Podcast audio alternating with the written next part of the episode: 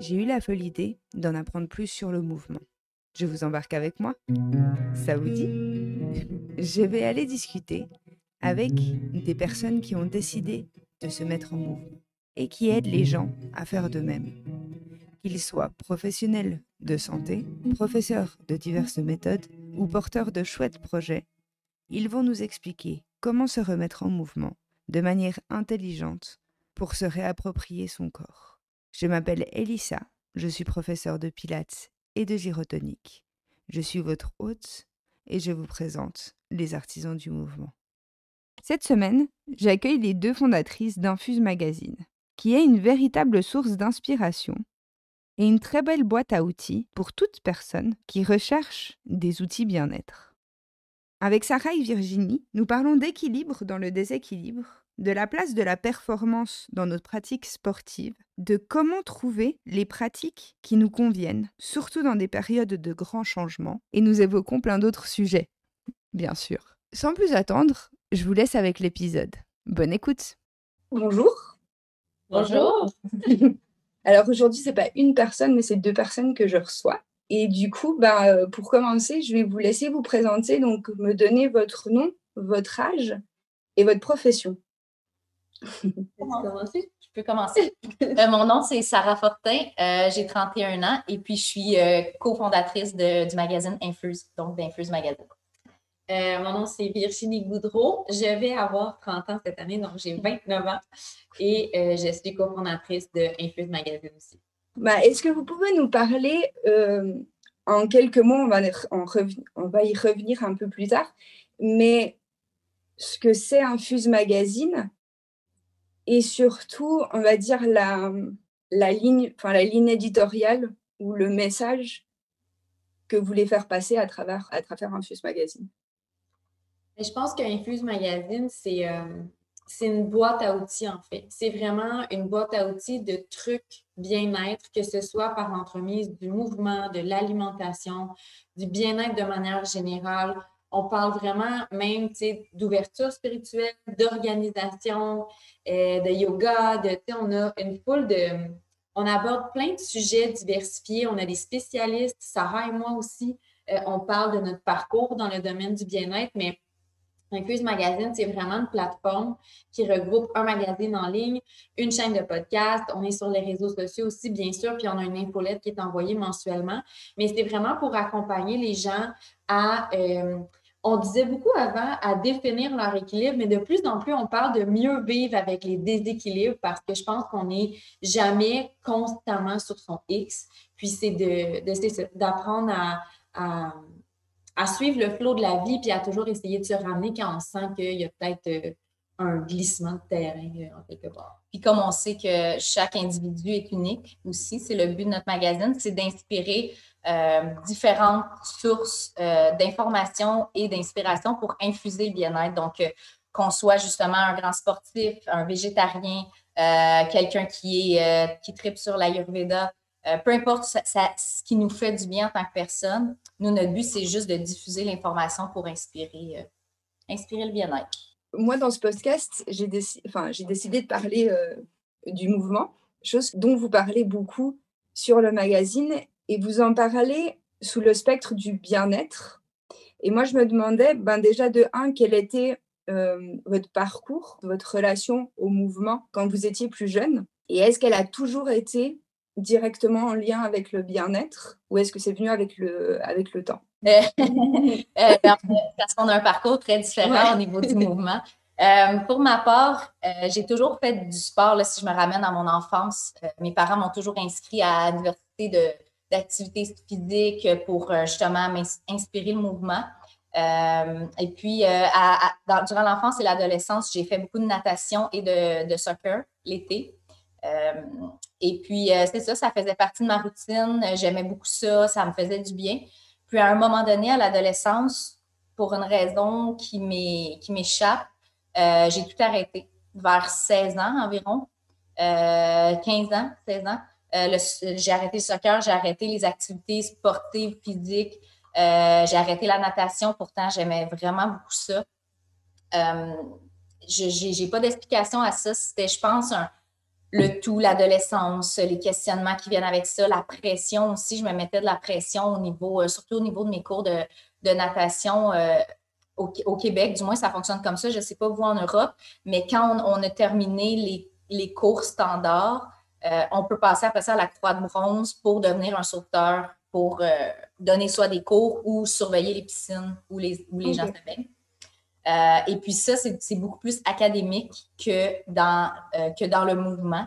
Puis moi, j'avais tout en tête ces préoccupations-là, puis on dirait que ça m'a mis beaucoup de pression de je vais-tu réussir, c'est tout ça que je veux? J'étais dans beaucoup de réflexions, puis à l'adolescence, on sait ce que c'est. On dirait que tout arrive en même temps, puis on, on est un peu déboussolé. Donc, durant je dirais, entre 15 et 23, 24 ans, le mouvement a été un petit peu négligé dans ma vie. Euh, j'ai été beaucoup plus sédentaire. Je suis rentrée à l'université. Euh, ensuite, j'ai eu mon premier emploi qui était dans un bureau. Donc, j'étais assis de 9h à 5h, plus des réunions des fois en soirée. Je bougeais très peu. Puis, à un moment donné, autour de 25 ans, on dirait que j'ai commencé à avoir des, à ressentir des malaises physiques, des, des, des raideurs dans les cuisses, dans le dos, dans le cou. Puis, on dirait que l'envie de bouger a repris tranquillement sa place, puis m'a ramené tranquillement du bien-être. J'ai comme réappris à me faire du bien par le mouvement, puis m'apaiser par le mouvement, m'assouplir par le mouvement. Euh, donc, ça a été super doucement, là, euh, cette réappropriation-là. euh, donc, euh, c'est ça, ça a commencé avec une amie. On a recommencé à nager parce que j'étais super intimidée. Je ne me sentais pas à la hauteur de recommencer à nager. Euh, on a recommencé entre nos cours à l'université. Euh, je prenais beaucoup de marches, des randonnées. j'ai commencé à faire du vélo. Le yoga est entré dans ma vie aussi depuis à peu près 3-4 ans. donc, ça s'est fait graduellement. Puis là, je dirais que dans les dernières années, le mouvement fait relativement partie de ma vie. Des fois, il est plus présent, des fois un petit peu moins selon, ben, selon la vie, en fait, le rôle de maman, le travail, euh, la météo. Au Québec, euh, l'hiver, euh, c'est de, je trouve, du moins de profiter de l'extérieur, sauf si on fait du ski alpin et tout ça. Mais c'est ça, le mouvement est comme revenu dans ma vie pour mon plus grand bien, en fait. C'était ô combien moi, des fois, moi, des fois je fais juste écouter. Je pas le fil. Il connaît déjà toutes ses réponses, mais je continue d'écouter. Euh, en fait, euh, comme disait Sarah au début avant de commencer, euh, notre histoire est quand même différente. Moi, de mon côté, j'ai fait du sport d'élite très jeune. j'ai fait de la gymnastique artistique de niveau compétitif. puis, autant ce sport-là a forgé une très grande persévérance en moi, euh, vu que c'était un sport euh, qu'on pratique seul et non pas en équipe, ça a vraiment développé vraiment une certaine endurance, une certaine persévérance, je crois. Euh, mais ça a aussi joué énormément sur tout ce qui est apparence physique, de, comparaison. De, comparaison, de, gestion de mon poids aussi. ça venait ça venait pas nécessairement de quelqu'un en particulier, c'est un peu moi qui s'est mis cette pression-là dans, ce, dans cette sphère-là, en fait, dans ce sport-là. Je pense que c'est connu que, tu sais, on doit être belle et musclé. Euh, puis, euh, à un moment donné, ça en est juste devenu trop. Puis, j'ai pris la décision euh, d'arrêter complètement. J'étais rendue, je faisais du sport-études, donc je m'entraînais 20 heures semaine. Puis, j'ai juste décidé d'arrêter du jour au lendemain. Je suis revenue du camp d'été pour commencer l'année. L'année scolaire commençait comme dans cinq jours, quelque chose comme ça. Puis, euh, je suis arrivée au gym, je me suis enfermée dans la toilette, j'ai pleuré toutes les larmes de mon corps, puis j'ai appelé ma mère en me disant que c'était terminé. Et euh, là, elle ne comprenait pas du tout. Elle est venue me chercher. Euh, j'ai quitté, puis c'était juste, je pouvais pas. Un, peu comme Sarah, c'était rendu trop. Ce qui est arrivé, c'est que je me suis revirée de côté et j'ai commencé un, profil académique parce que vu que j'étais en sport-études, je devais comme rester en sport-études. Donc, je me suis en allée dans les multimédias. Mais c'est en aller dans une agence de casting qui offrait le sport-études, mais vraiment pour développer le théâtre, la télé, le chant, la voix, peu importe. Puis, euh, j'ai mis de côté vraiment tout ce qui est euh, mouvement pendant au moins un an et demi. On dirait que j'avais comme vraiment besoin de, de faire un deuil, si je peux dire ça comme ça. Puis ensuite de ça, c'est euh, quand j'ai quand j'ai recommencé, quand j'ai fait le switch, puis je me suis en, en allée à l'école publique, j'ai repris le sport, puis là, j'ai repris le sport d'équipe. Donc, j'ai fait du flag football, j'ai fait du volleyball, j'ai commencé la course à pied aussi pour les cross, euh, cross country, des trucs comme ça à l'école. Puis j'ai vraiment découvert un autre, un autre monde qui n'était pas axé sur la performance, mais qui était axé beaucoup sur le plaisir, avec, avec les gens avec qui on pratique ce sport-là. J'attendais le midi avec impatience, j'attendais les fins de journée aussi des pratiques avec impatience. Fait que je pense que j'ai redécouvert ça. Puis encore une fois, il y a eu un déséquilibre quand j'ai euh, j'ai continué à faire du sport d'équipe au cégep. Puis, euh, il y a eu un déséquilibre, encore une fois, à l'université. Euh, là, j'ai complètement tout arrêté. Je pense que c'était beaucoup trop. C'était une grande étape pour moi, le, passage du cégep à l'université. Donc, tu sais, de, partir de, de, chez ma mère, en fait, de, pas chez mes parents. moi, j'habitais avec ma mère seule. Euh, d'habiter en appart, de commencer l'université, un nouveau programme. Euh, je ne suis pas quelqu'un qui aime sortir. J'aime quand j'ai ma sécurité, quand je suis chez moi. Donc, on m'a vraiment sorti un peu de mon de ma petite boîte, si je peux dire ça comme ça. J'ai mis de côté le sport, puis j'ai essayé de de faire de mon mieux à l'école, en fait. Puis, euh, c'était en perdant ce déséquilibre-là, en fait, que euh, j'ai décidé de me partir à mon compte. Euh, j'ai parti un petit blog, finalement, j'ai rencontré Sarah. Puis, c'était un peu dans cette recherche-là de retrouver un certain bien-être que j'ai recommencé à m'entraîner. Puis encore une fois, c'est comme si moi, dans la vie, je vais toujours aux extrêmes pour trouver le juste milieu. Donc là, j'avais arrêté. Donc là, j'ai repris l'entraînement puis je me suis mis à faire du fitness. Vraiment, tu sais, de l'entraînement de musculation, j'ai fait de la boxe énormément. Euh, j'ai fait vraiment, tu sais, je m'entraînais encore une fois dans une optique d'avoir une image corporelle et non pas nécessairement dans une optique de bien-être général. Puis je pense que l'arrivée du yoga dans ma vie, euh, la décision de prendre une formation professorale de 200 heures m'a vraiment fait revoir ma relation avec le mouvement, puis comment je pouvais, un peu comme Sarah, m'adoucir, autant m'apaiser que m'énergiser, que ça, peut vraiment être utilisé à différents niveaux pour activer autant que calmer son feu intérieur. Ensuite de ça, je suis tombée enceinte, puis quand je suis tombée enceinte, ça a vraiment été, je pense, le plus gros changement, soit celui de euh, bouger pour entièrement me faire du bien, délier les tensions dans mon corps, créer de l'espace parce qu'on le sait, la bédaine, ça prend de la place. À un moment donné, on ne se sent plus nécessairement bien dans son corps. Donc, j'ai vraiment. Euh, puis j'ai redécouvert, en fait, je me rappelle, pendant que j'étais enceinte, je voulais, je ne sais pas pourquoi, j'avais un très grand désir d'aller courir. Mais vu que je n'étais pas une coureuse à la base, j'en avais parlé à mon médecin, puis elle m'avait répondu si tu courais à la base, je t'aurais dit il n'y a, a, probablement pas de problème, mais tu ne commences pas à courir quand tu es enceinte. Je veux dire, ton corps n'est pas nécessairement mm. habitué. Encore là, je ne suis pas une spécialiste de ça, donc je ne voudrais pas que quelqu'un fasse quoi que ce soit en écoutant ça. Merci de, de, se renseigner avant d'agir. Euh, mais moi, c'est le conseil qu'on m'avait donné, puis c'est le conseil que j'ai suivi. Donc, j'ai énormément marché enceinte. J'ai marché, tu sais, vraiment, soit sur du plat ou euh, on avait la chance d'habiter euh, dans, un, dans une région au Québec qui était un petit peu plus montagneuse. Donc, tu sais, il y avait du relief. Ça m'a fait énormément de bien. Puis aujourd'hui, euh, c'est une activité qui euh, m'apaise énormément. Euh, la marche et la course à pied, pas nécessairement des longues distances, juste des intervalles, pour autant, encore une fois, m'énergiser si j'ai moins bien dormi la nuit parce que Billy s'est réveillé, autant que pour calmer mon système nerveux, m'apaiser. Puis c'est rendu que aujourd'hui, le, le, mouvement fait partie prenante, a toujours fait partie prenante de ma vie, je pense. Mais aujourd'hui, c'est une approche beaucoup plus saine, puis j'apprends à vraiment être à l'écoute de mon corps pour savoir ce dont il a besoin. Quand je suis trop éparpillée, quand je suis trop agitée mentalement, mais ben, je sais que j'ai besoin soit de brûler un peu cette énergie-là pour pouvoir me détendre par la suite, autant que des fois, c'est vraiment plus de ralentir complètement, puis de faire uniquement du stretching, des étirements, du pilates pour euh, tonifier en profondeur, mais euh, en douceur en même temps. Donc, je pense que un peu comme Sarah, j'ai jonglé avec, euh, avec différentes méthodes, avec différentes phases dans ma vie, mais au final, je pense qu'aujourd'hui, dans tout ce parcours-là, j'ai appris à me connaître, puis maintenant, je suis plus en mesure de savoir ce dont j'ai besoin.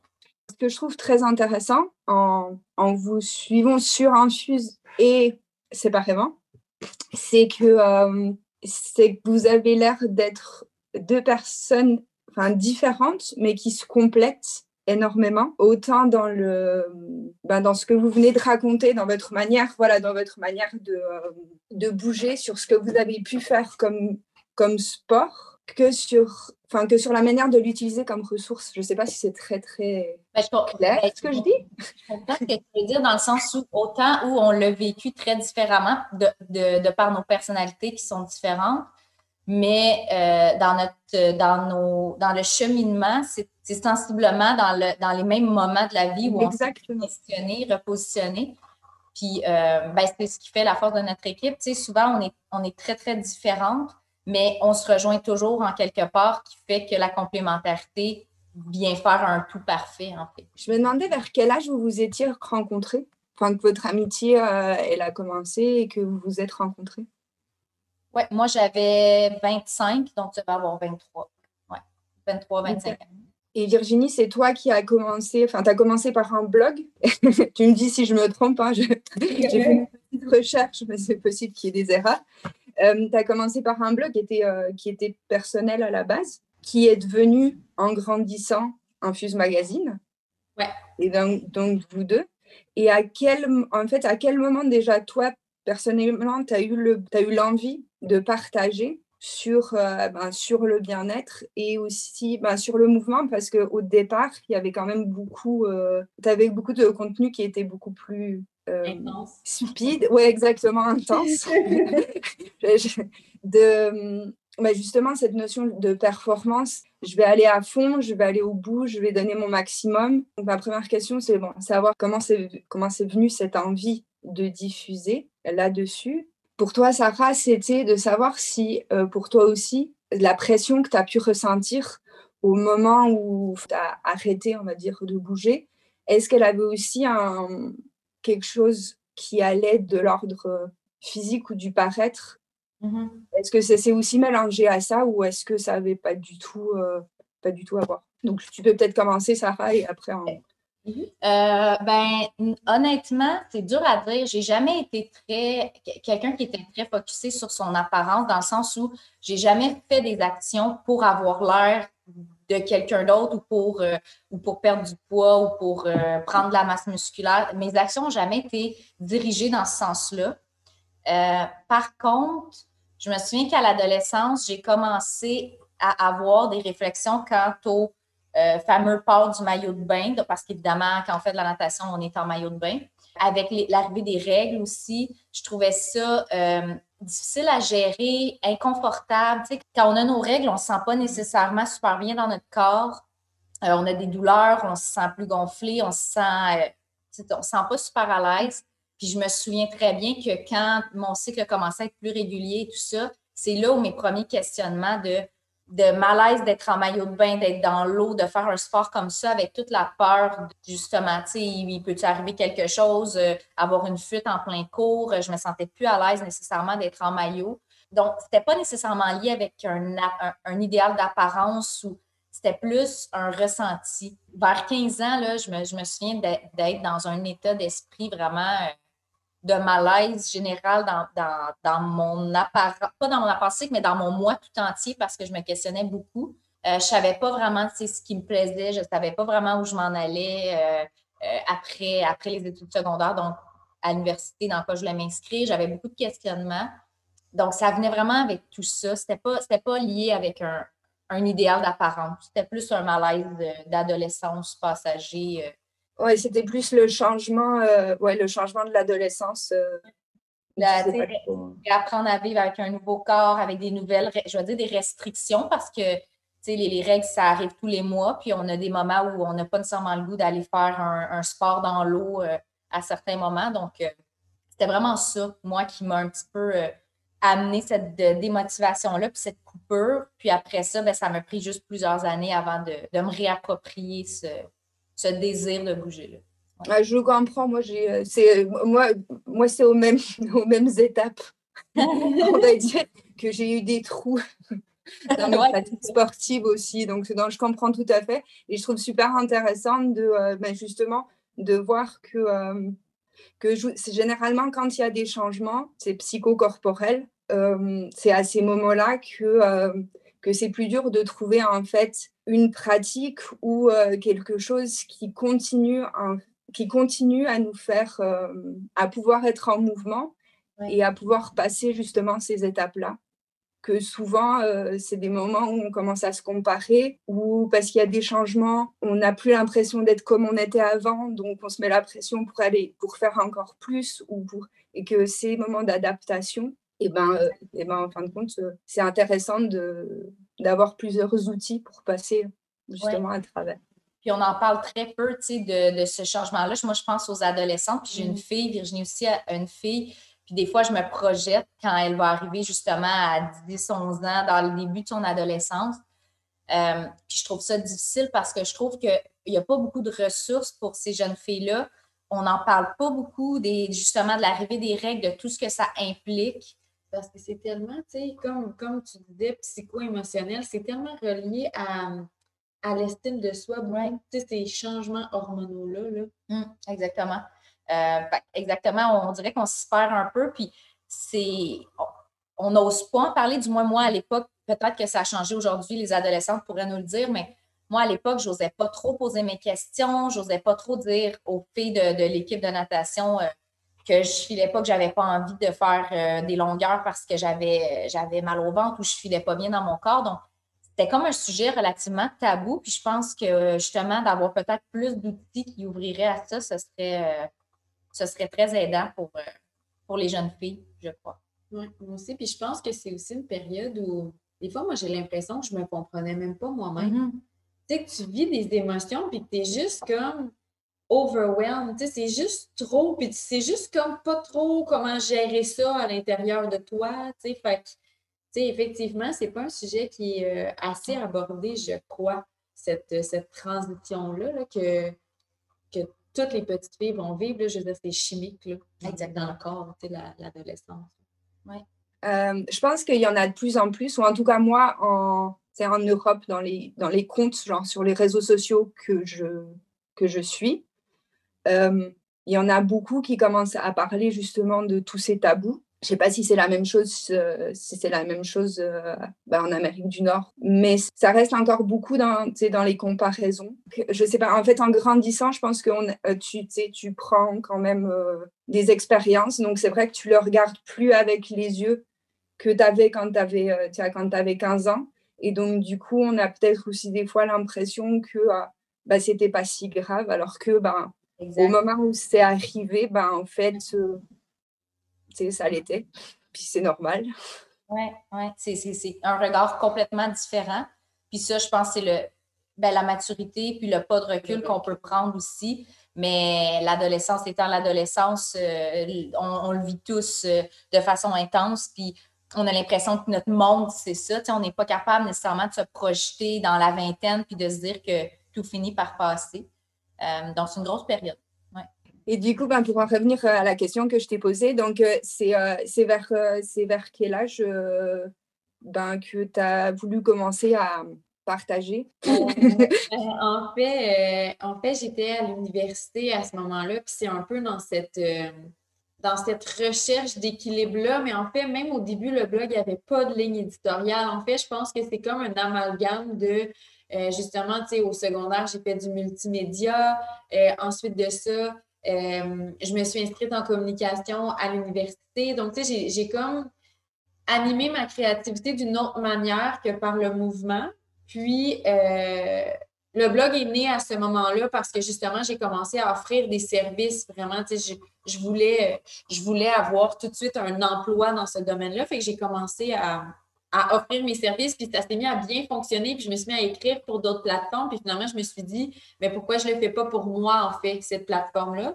Mais au départ, c'était vraiment plus euh, alimentation, déco, coup de cœur, euh, produits locaux. C'était un peu, pour vrai, c'était... C'était ce que j'avais envie de parler à ce moment-là. Puis rapidement, je pense que je suis tombée dans l'engrenage d'être euh, j'étais quand même au début de la vague de justement les influenceurs qu'on appelle aujourd'hui. Ça n'existait pas, en fait, moi, quand j'ai, quand j'ai commencé, ou ça, ça a commencé, en fait.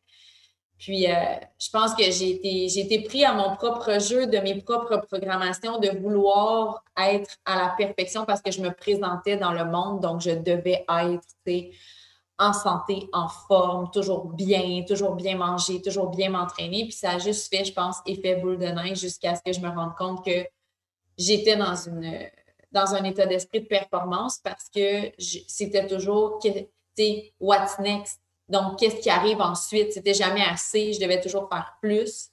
Puis, euh, je pense que c'est entre autres la maternité qui m'aura ramené à me dire canalise bien ton énergie parce que tu ne sais pas comment tu vas te sentir à la fin de la journée. Puis peut-être que si tu as été courir ou que tu as été marcher ou que tu t'es entraîné avec des poids, peu importe, bien peut-être qu'à deux heures de l'après-midi, tu vas avoir juste le goût de faire une sieste, puis malheureusement, tu ne pourras pas finir ta journée de travail ou peu importe, d'activité. Donc, euh, c'est un peu. Euh, c'est vraiment une évolution. Puis, c'est ça, des fois, quand on parle sur des podcasts, que ce soit sur notre podcast ou quand on est en entrevue comme ça, tu sais, ça a l'air d'être un court laps de temps, mais tu sais, c'est plusieurs années, là, tout ça, c'est, vraiment le, quasiment le parcours euh, d'une vie, si on parle de mouvement, parce qu'on a commencé jeune, puis ça s'échelonne jusqu'à aujourd'hui, mais moi, je pense que la, la, différence se fait quand on prend conscience du processus, peu importe où est-ce qu'on est rendu, peu importe quand on s'en rend compte qu'on a certaines programmations puis qu'on revient toujours vers euh, ce qui nous challenge personnellement, ben après ça, on est plus en mesure de justement faire l'introspection, puis s'analyser, puis apprendre à se connaître dans le cadre du mouvement, puis apprendre à vraiment établir ce qui nous fait fondamentalement du bien. Parce que je pense que des personnes comme moi, euh, qui sont de nature très intense, mais habituellement, j'ai tendance à vouloir toujours repousser les limites. Mais au final, ce qui m'aide réellement, c'est justement de gager entre repousser les limites, mais aussi trouver du temps pour me déposer, pour m'apaiser, pour justement calmer mon système nerveux, faire de la respiration, du stretching, etc. Je pense qu'on, tu sais, des fois, on, pense qu'on a besoin de telle chose, mais au final, on a peut-être besoin de l'inverse pour équilibrer le tout, ou du moins faire un peu des deux.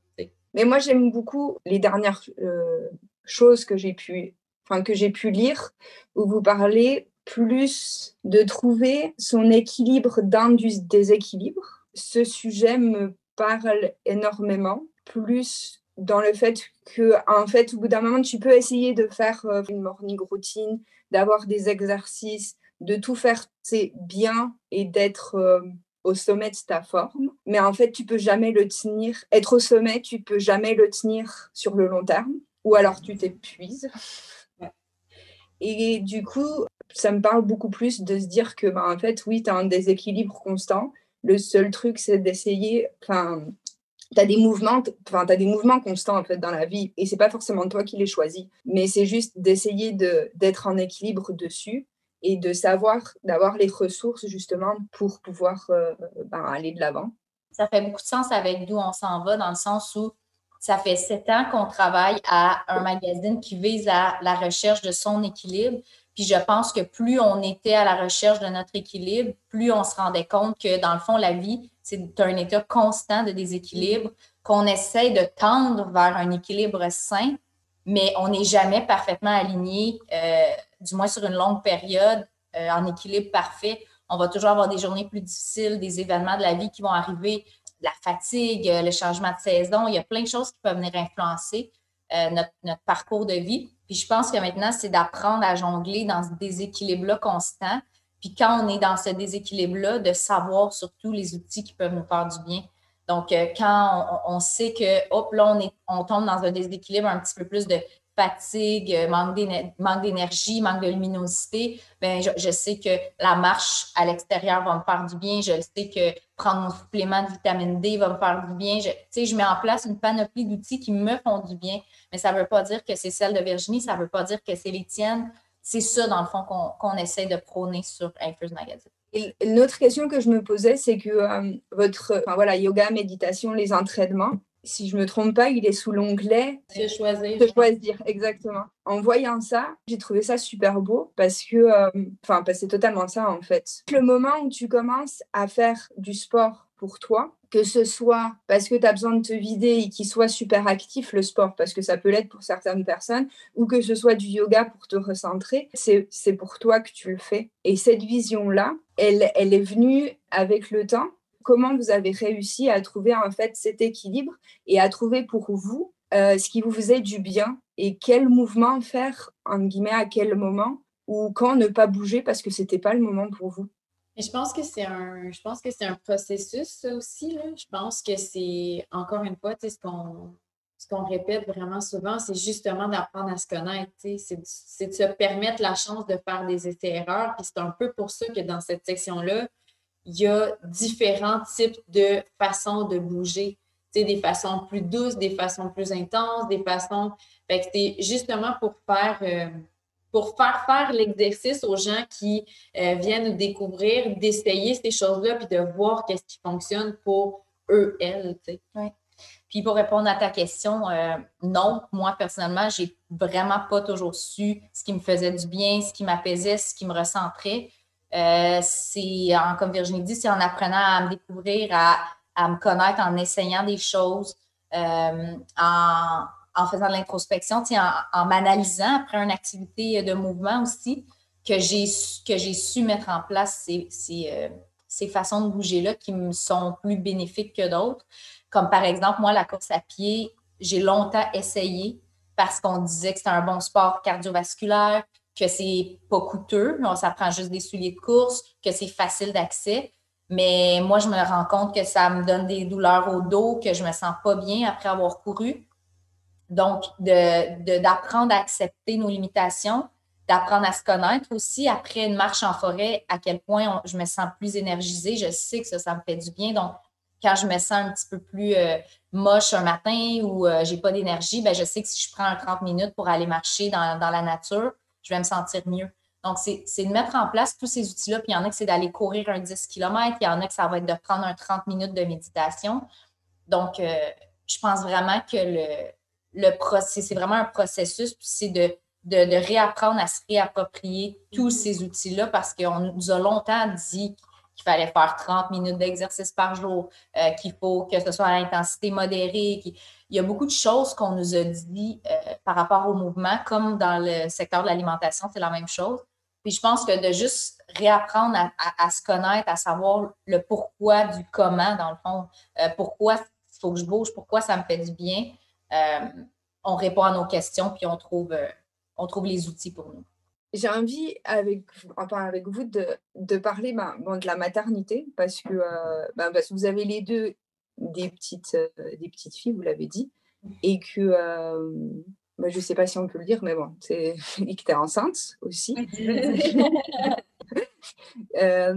et en fait, dans mon parcours, ça a été quelque chose d'énorme, ma grossesse. Autant parce que moi, j'étais à un moment donné où j'étais très, très en forme quand, quand je suis tombée enceinte. Et que donc, du coup, j'ai, je sais pas, il y a comme une envie de performance qui est revenue à fond pendant ma grossesse et en fait juste après. Et je me demandais, vous, est-ce que ça a changé, entre guillemets, tout ce que vous aviez appris ou tout le cheminement que vous, que vous aviez fait par rapport au mouvement et euh, de comment vous connaissiez la grossesse? Euh, moi, personnellement, ça n'a pas changé ma perception du mouvement parce que, comme je disais plus tôt, j'ai jamais été dans une optique de performance euh, dans, mes activités sportives. Euh, donc, pour moi, ça n'a pas changé mon approche face au mouvement. Ça a juste changé mon rapport à mon corps dans le mouvement. Donc, il y a certains mouvements que je ne pouvais plus faire, il y a certains mouvements que j'ai dû réapprendre, puis il y a certains autres mouvements que j'ai dû faire pour la première fois euh, dans les étirements, dans le yoga, euh, plus spécifiquement. Moi, c'est surtout le après l'accouchement que euh, c'est une zone un peu floue où on se fait dire d'attendre un certain temps avant de pouvoir reprendre le mouvement, mais moi, je sentais après ce fameux délai-là de nous ici au Québec, on nous dit un six semaines à peu près avant de reprendre la marche, puis quelques activités comme ça, euh, plus, euh, on va dire, modérées. J'avais comme dépassé ce délai-là, mais dans mon corps, je sentais que je n'étais pas prête à refaire du mouvement, même juste aller marcher euh, un petit peu plus longtemps qu'un 5-10 minutes. J'avais, j'avais des lourdeurs, j'avais des, douleurs. donc, ça, c'est juste une zone où j'avais envie de me remettre en, mouvement, autant pour me ressentir bien dans mon corps, me réapproprier mon corps, euh, me faire du bien mentalement aussi parce qu'on sait qu'avec un nouveau-né, on manque souvent d'énergie, on a le cerveau un petit peu, euh, un petit peu en compote. Puis des fois, de, marcher ou de s'aérer l'esprit, euh, ça fait juste du bien. Puis j'ai trouvé juste ça difficile parce que je ne pouvais pas vraiment me le permettre sans sentir que je poussais mon corps à bout, au bout de tes limites. Donc, j'ai dû faire preuve de patience, puis d'y aller vraiment tranquillement. Puis quand je l'ai repris, ça a été vraiment avec des étirements. Puis là encore là, ce que j'ai trouvé difficile, c'est de réapprendre mes limites parce que je n'es plus aussi flexible parce qu'à la fin de la grossesse, on, est moins, on est moins capable de faire certains mouvements dus à la, présence de, la bédaine. Euh, donc, c'était tout ça. C'était comme juste une réappropriation de mon corps dans le mouvement. Mais au niveau de ma perception de que ce soit de la performance ou d'atteindre un certain objectif, ça, moi, ça ne l'a pas changé parce que ça n'a jamais fait partie de mes préoccupations. Mais est-ce que tu as commencé à est-ce que tu as bougé, tu as commencé à bouger d'une manière différente? Oui, beaucoup plus douce, tu sais, dans le sens où j'allais marcher très lentement, euh, peu, peu longtemps. Euh, j'ai essayé de faire du vélo stationnaire parce qu'on en avait un à la maison, euh, parce que ça, il n'y a pas d'impact. Puis j'avais trop de douleur quand je m'assoyais sur la selle, donc j'ai abandonné ça pour un temps. Euh, donc, ça, a juste été une réappropriation douce et lente. C'est surtout le terme, c'est le lent. Euh, ça a pris de la, patience, puis d'être capable de un peu laisser aller cette envie-là de dire, ben comment ça, il y a certaines femmes qui vont prendre des marches en montagne euh, trois, quatre semaines après avoir accouché, puis moi, j'ai envie parce qu'on était en plein dans le à l'automne, puis ici au Québec, on a les couleurs, les, les arbres, les feuilles tombent, viennent rouge, jaune, et c'est super beau d'aller marcher en montagne. Euh, moi, j'étais en plein dans cette période-là, puis je ne pouvais pas, puis ça me causait un petit peu de frustration. Donc, j'ai dû juste apprendre à être un petit peu plus patiente, à me laisser la chance. Puis, euh, avec les mois, euh, tout s'est replacé, puis c'est revenu. Après un an, après avoir eu Sophia, j'étais revenue comme avant, dans le fond, dans, je dire, dans mes compétences physiques au niveau de mon endurance, ma souplesse et tout ça. Mais ouais, c'est vraiment un processus qui a été lent et qui m'a demandé de développer ma patience. Euh, moi, de mon côté, euh, ben, pendant que j'étais enceinte, je pense que le terme douceur aussi, c'est le terme que j'utiliserais pour dire euh, que j'ai appris davantage à, à m'assouplir puis à bouger encore plus en fluidité que je le faisais déjà. j'ai fait énormément de yoga, énormément de pilates. J'utilisais beaucoup ma bédaine comme poids.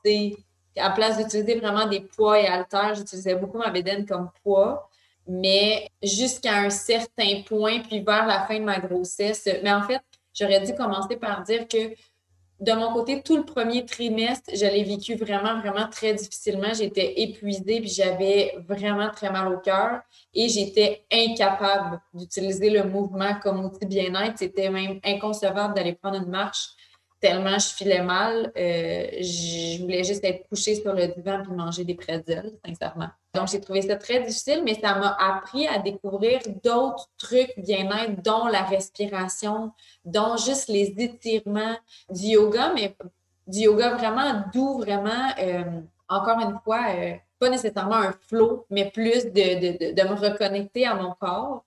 Euh, donc ça, ça a été très aidant parce que ça m'a permis de découvrir qu'il n'y avait pas uniquement le mouvement qui pouvait m'aider à m'apaiser ou qui pouvait m'aider à gérer mon anxiété. Je dois avouer que ça ne fait pas exactement euh, complètement le même effet que de sécréter de l'endorphine. Je pense que ça, dans mon cas, à moi personnel, c'est vraiment mon antidépresseur de choix, si je peux dire ça comme ça.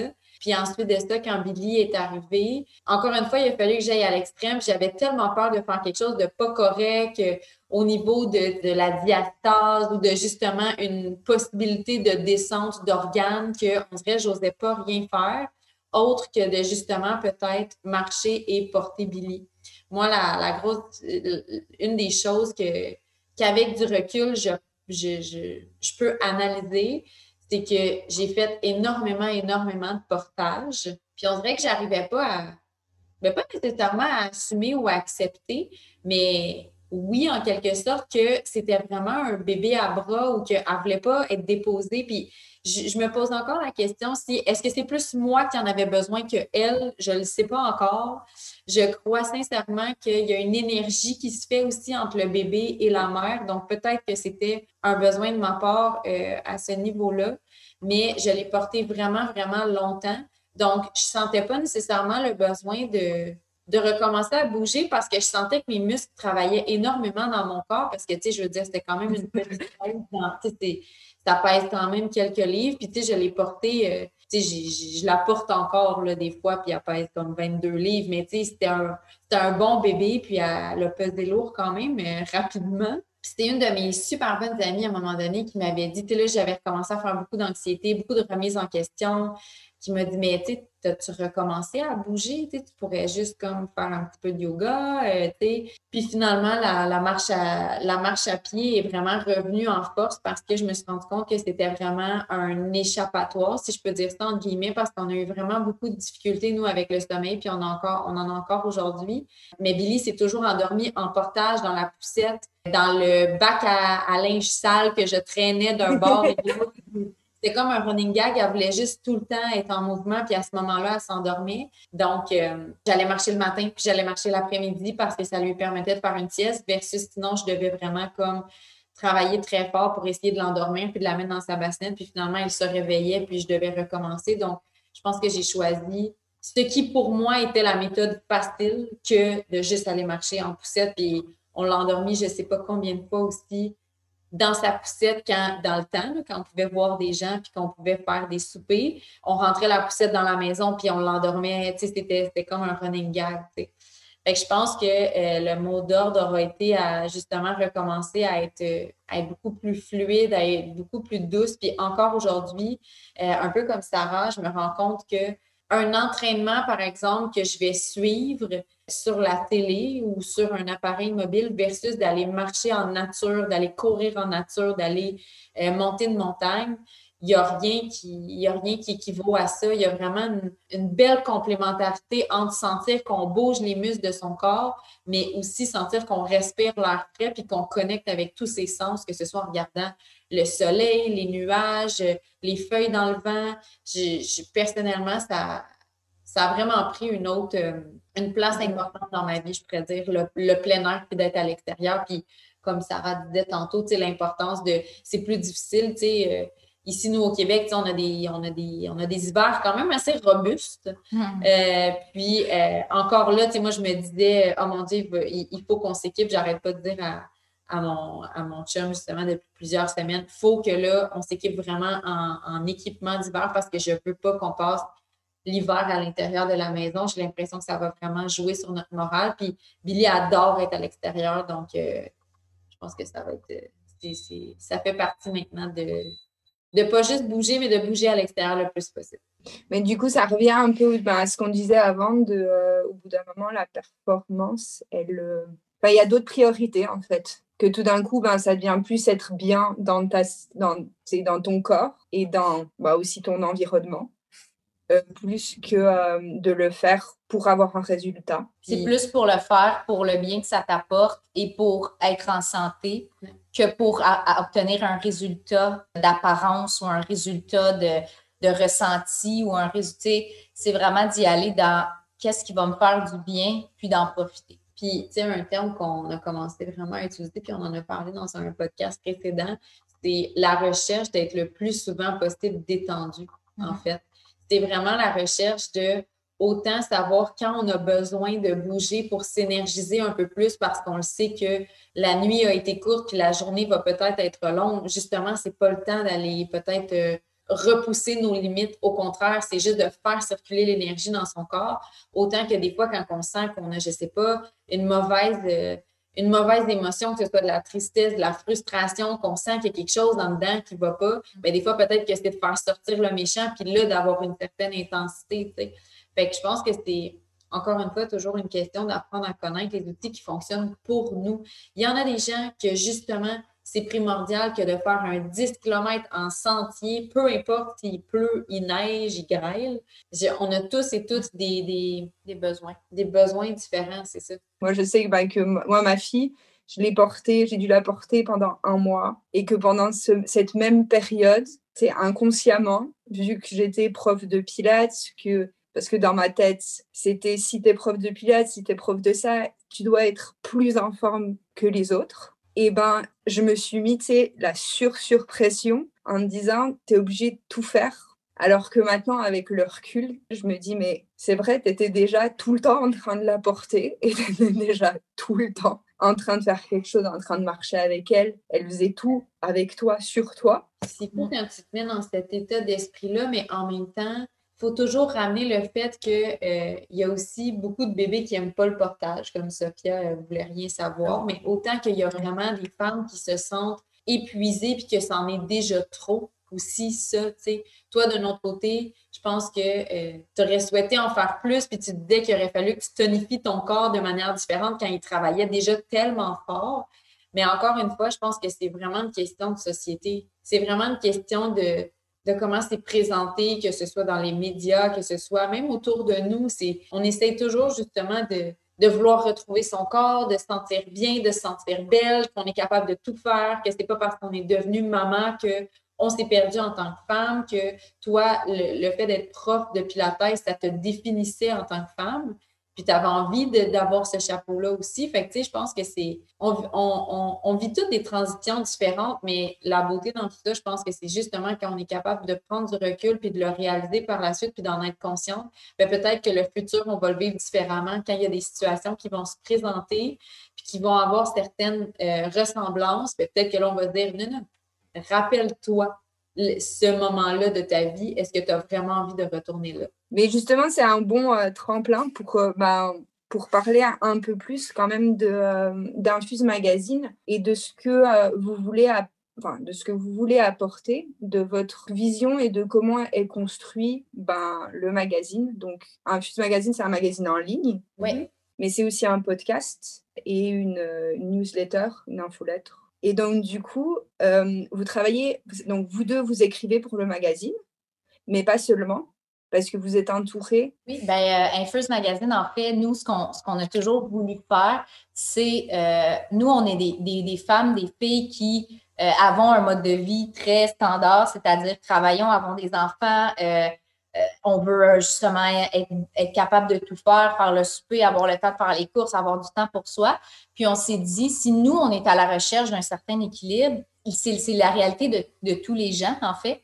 Puis on s'est dit que nous, n'étant pas des spécialistes de l'alimentation, on n'est pas des spécialistes nécessairement euh, du mouvement, des, des techniques bien-être qui existent, on s'est dit qu'on allait s'entourer d'une équipe de spécialistes qui allait pouvoir rédiger du contenu pour justement euh, informer les gens. Donc, euh, tous les contenus qui sont signés par nos spécialistes, ben, c'est vraiment des gens qui sont certifiés. Donc, euh, comme je disais, soit en alimentation, soit en ayurveda, en aromathérapie, en naturopathie, en yoga. C'est vraiment des gens qui ont leur certification et qui sont en mesure d'amener la vision du bien-être dans leur lignée à eux de, spécialité. Euh, puis nous, ben, on, est plus, on agit plus à titre de porte-voix, de euh, rendre accessibles ces outils-là à monsieur, madame, tout le monde qui sont un peu à la recherche de, réponses, euh, qui sont un peu à la recherche de s'inspirer. Puis avec la panoplie d'offres qu'il y a maintenant sur le web, nous, on veut vraiment être la référence bien-être pour que les gens sachent que quand ils sont sur Infuse Magazine, l'information qui est véhiculée est, oui, à la fois belle, inspirante, mais surtout pertinente, qu'il n'y a pas place à l'ambiguïté ou quoi que ce soit, tu sais, que l'information qu'on véhicule par le bien de nos spécialistes, bien, on s'assure qu'elle est, qu'elle est pertinente. Et les, et les spécialistes, vous les, euh, vous les rencontrez comment? Nous, on y va avec une certaine euh, par coup de cœur. Puis, quand, quand Virginie ou moi, on se pose une question, euh, on, est à la recherche de la personne spécialisée dans son domaine qui pourrait répondre le mieux à la question. Donc, souvent, on, va y aller, ça va être des rencontres, en fait, que ce soit en personne ou sur le web. Ce n'est pas des ouvertures, on n'ouvre pas de candidature pour écrire sur un magazine ou quoi que ce soit. C'est vraiment euh, des gens qu'on rencontre par le biais de leur entreprise ou euh, par le biais d'une collaboration qui, qui, se, qui est commune, puis avec qui on a un bon clic. Euh, que ça fonctionne, que leur philosophie de vie fonctionne avec Infuse Magazine et surtout qu'ils apportent la pertinence que nous, on recherche pour notre life. Il y a un sujet, juste que quand on a parlé de, de, maternité, euh, on n'a pas abordé, et je voulais juste te poser une question, euh, ben, Virginie, là-dessus, c'est que toi, tu t'es formée au yoga, et tu t'es formée au yoga en étant enceinte. Mm-hmm. Je me demandais si tu pouvais ben, expliquer en quelques mots ce qu'avait pu t'apporter cette formation, mais, euh, mais surtout de faire cette formation à un moment donné où, euh, bah, où ton corps était en train de changer et je pense que tes sensations aussi. Surprenamment, je me suis pas. Euh, cette programmation-là de, de, de, de, regarder mon, corps changer n'est pas venue pendant que j'étais enceinte. Au contraire, on dirait que j'ai j'ai pas, pas accroché sur comment je pourrais dire, j'ai pas accroché sur ces anciennes programmations-là. Puis au contraire, je pense que d'être enceinte pendant ma formation m'a permis de moins me comparer parce que j'avais comme une raison. C'est comme si je me disais, mais moi, je suis enceinte, fait que c'est correct si j'ai pas nécessairement le goût de bouger, de faire tel truc. En fait, moi, s'il y a quelque chose que j'ai retenu en étant enceinte, c'est que j'ai vraiment appris à me dire, c'est correct c'est correct de vouloir manger du gâteau au chocolat, même s'il est juste dans le matin. C'est correct de vouloir faire une sieste. C'est correct de pas vouloir bouger du tout aujourd'hui. Puis je me longtemps, je me suis questionnée de pourquoi il faut qu'on attende d'avoir un événement comme justement d'être enceinte ou de porter la vie pour se dire que c'est correct ça. Fait que je pense que quand j'étais dans, dans la formation, au contraire, d'être enceinte pendant le deuxième module, m'a beaucoup aidé à être davantage observatrice, sans comparaison, vraiment sans jugement, juste apprendre des autres parce que j'avais moins l'énergie pour être en mouvement, j'avais plus l'énergie pour être en mode de remplir ma boîte à outils de connaissances puis d'apprendre à regarder les autres femmes avec qui j'étais vraiment avec des yeux bienveillants, même que euh, je me rappellerai toujours quand j'ai fait mon examen à la fin de ma formation, la professeure qui nous analysait m'a dit J'ai rarement vu ça jusqu'à maintenant, mais elle m'a dit Ta pratique, elle était très. Euh, c'est la maman en toi qui parlait. même avant que j'aie mon enfant, comment j'enseignais, comment j'allais voir les gens que je voulais que que les filles qui suivaient le cours se sentent bien, restent dans, dans les postures si elles n'ont pas envie de changer de posture. Puis je pense que de suivre ma formation à ce moment-là de ma vie aurait été très, très bénéfique pour en retirer vraiment des apprentissages que j'essaie d'appliquer, non pas nécessairement dans le mouvement, mais dans la philosophie du yoga de manière générale, puis plus dans une optique bien-être. Je trouve ça super inspirant de se dire euh, ben, que tu arrives à trouver, euh, ben, à trouver en fait l'harmonie et l'équilibre, de dire ben, c'est ça que j'ai besoin à ce moment-là, donc c'est ça que je vais faire. Mais je pense vrai. Ça dépend aussi d'un, je pense que ça dépend aussi d'un contexte. Je me suis souvent posé la question, puis j'aurais, on va voir dans une prochaine grossesse, mais euh, je pense que le fait d'être euh, aussi en train d'auto-construire notre maison, mon chum et moi, ça l'occupait tellement mes pensées en plus que d'essayer un peu de travailler parce que c'est vraiment Sarah qui, qui était à la tête de, ben, qui est encore à la tête de tout, mais qui était vraiment, qui, était hands-on, qui avait vraiment comme euh, plusieurs chapeaux à ce moment-là. Ma tête était tellement occupée aussi que j'avais pas nécessairement le temps de penser à ça. Fait que je, je, je sais pas, tu sais, je pense que de vivre une deuxième grossesse, probablement que j'aspirerais à retrouver ce sentiment de vouloir être douce envers moi-même, de vouloir prendre soin de moi, etc. C'est toujours une question de savoir est-ce que cette programmation-là est jamais bien loin puis elle peut toujours revenir. Fait que je pense que ça dépend aussi peut-être d'un contexte euh, la dernière question, le podcast, s'appelle Les artisans du mouvement. Et je voudrais savoir euh, pour vous ce que ça vous évoque. À première vue, parce que tu viens de nous la poser, puis on n'a pas eu le temps de la creuser, mais à première vue, pour moi, comme on, parle depuis le début, le mouvement, c'est tellement quelque chose qui nous est propre à chacun, à chaque personne, qui nous est propre à soi. Et le terme artisan, quand on pense à des artisans, c'est des gens qui vont créer des choses qui sont uniques pour eux. Donc, pour moi, quand je pense artisan du mouvement, c'est vraiment, je le vois comme un retour à soi, ce qui peut nous faire du bien en tant que personne euh, dans tout cet art du mouvement-là. Puis quand on parle d'un mouvement, on ne parle pas d'un sport nécessairement, tu sais, ça peut juste être d'avoir son corps en mouvement dans, dans l'espace qu'on occupe. Donc, artisan du mouvement, moi, je le dirais vraiment comme je crée mon propre art du mouvement, je me fais du bien et j'apprends à me réapproprier ce, ce mouvement-là qui est qui était naturel de la part de nos ancêtres qui mm-hmm. travaillaient de leurs mains dans les champs, euh, qui n'avaient pas de véhicule, où on était beaucoup à l'extérieur. Oui. Puis avec euh, la technologie puis l'ère moderne, ben, est arrivée la sédentarité, mais je pense que de se réapproprier un petit peu cette nature-là, moi, ça m'évoque un peu tout ça. puis peut-être pour euh, seconder un peu qu'est-ce que Sarah a dit, moi, c'est drôle parce que dans le titre mouvement, je ne voyais pas nécessairement ça comme l'action de bouger. Je voyais ça comme prendre part à ce mouvement-là.